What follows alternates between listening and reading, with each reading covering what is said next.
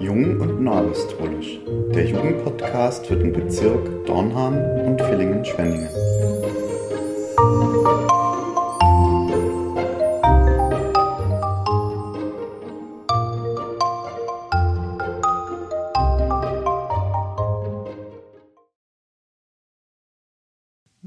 Heute soll es mal um ein ganz besonderes Thema gehen.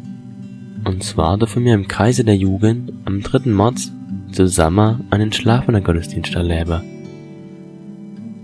Und wie setzen wir uns mit diesem Thema auseinander?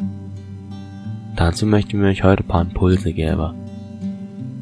Zuerst ist es ganz wichtig zu wissen, dass Jesus mit uns trauert, wenn wir trauern. Das sieht man zum Beispiel an der Geschichte, wo Lazarus gestorben ist. Da ist Jesus zu Maria und zu Martha gegangen und hat mit ihnen geweint. Auch Jesus hat die Trauer miterlebt. Auch Jesus war traurig. Er fühlt mit uns.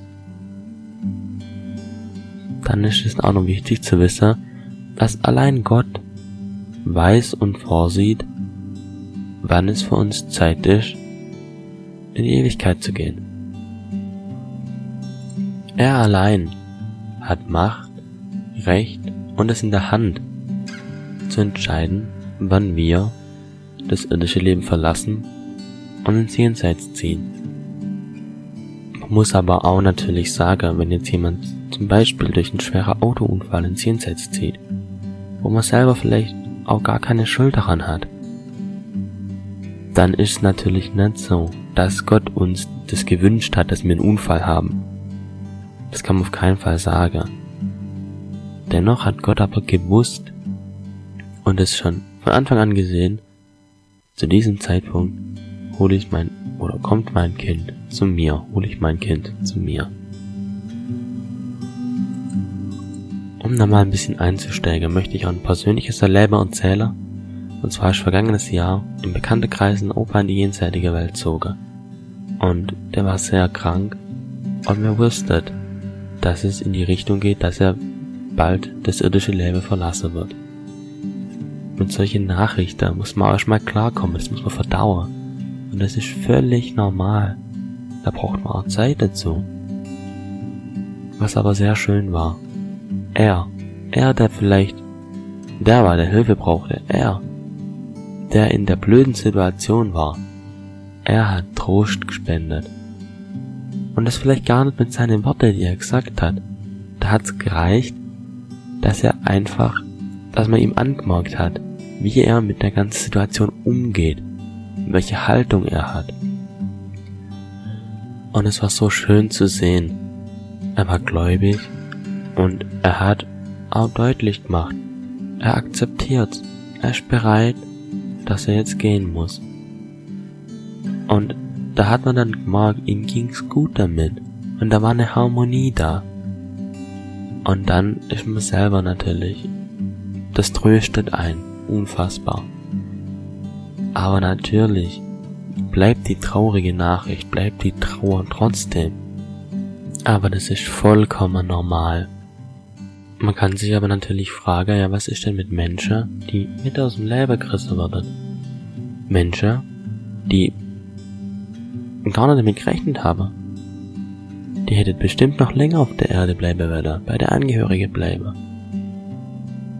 Aber da darf man dann neben all der Trauer auch versuchen zu sehen, dass die uns schon mal einen Schritt vorausgegangen sind, schon mal ein Stück Ewigkeit sehen können. Die sehen, da geht's weiter.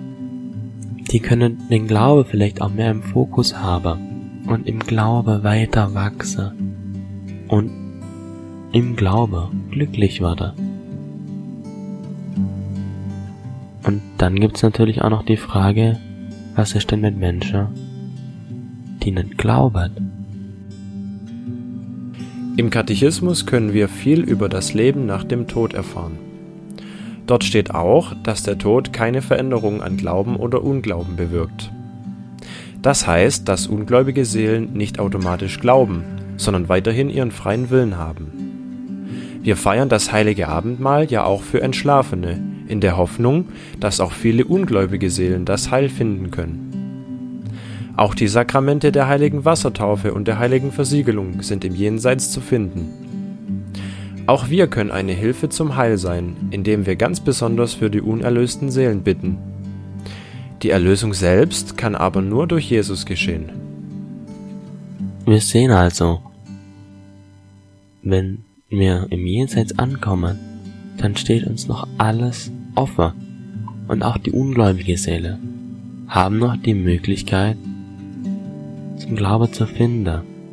Im Katechismus wird ganz besonders betont, der Zustand der Seelen in der jenseitigen Welt ist veränderbar. Und das kann uns Trost spenden. Und dann können wir in Fürbitte für die Seele eintreten.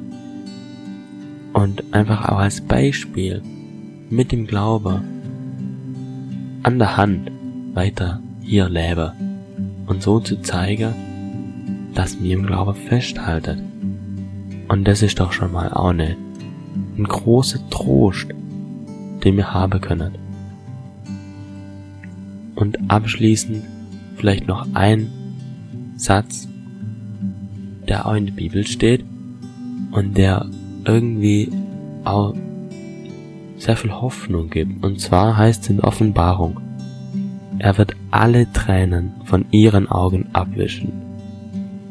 Der Tod wird nicht mehr sein, keine Trauer, keine Klage, keine Mühsal. Denn was früher war, ist vergangen. Gott verspricht uns, Gott gibt uns die Perspektive auf ein wunderbares, Reich Gottes, auf eine wunderbare Zukunft mit ihm. Denn wie es so schön heißt, wenn es noch nicht gut ist, dann ist es noch nicht zu Ende.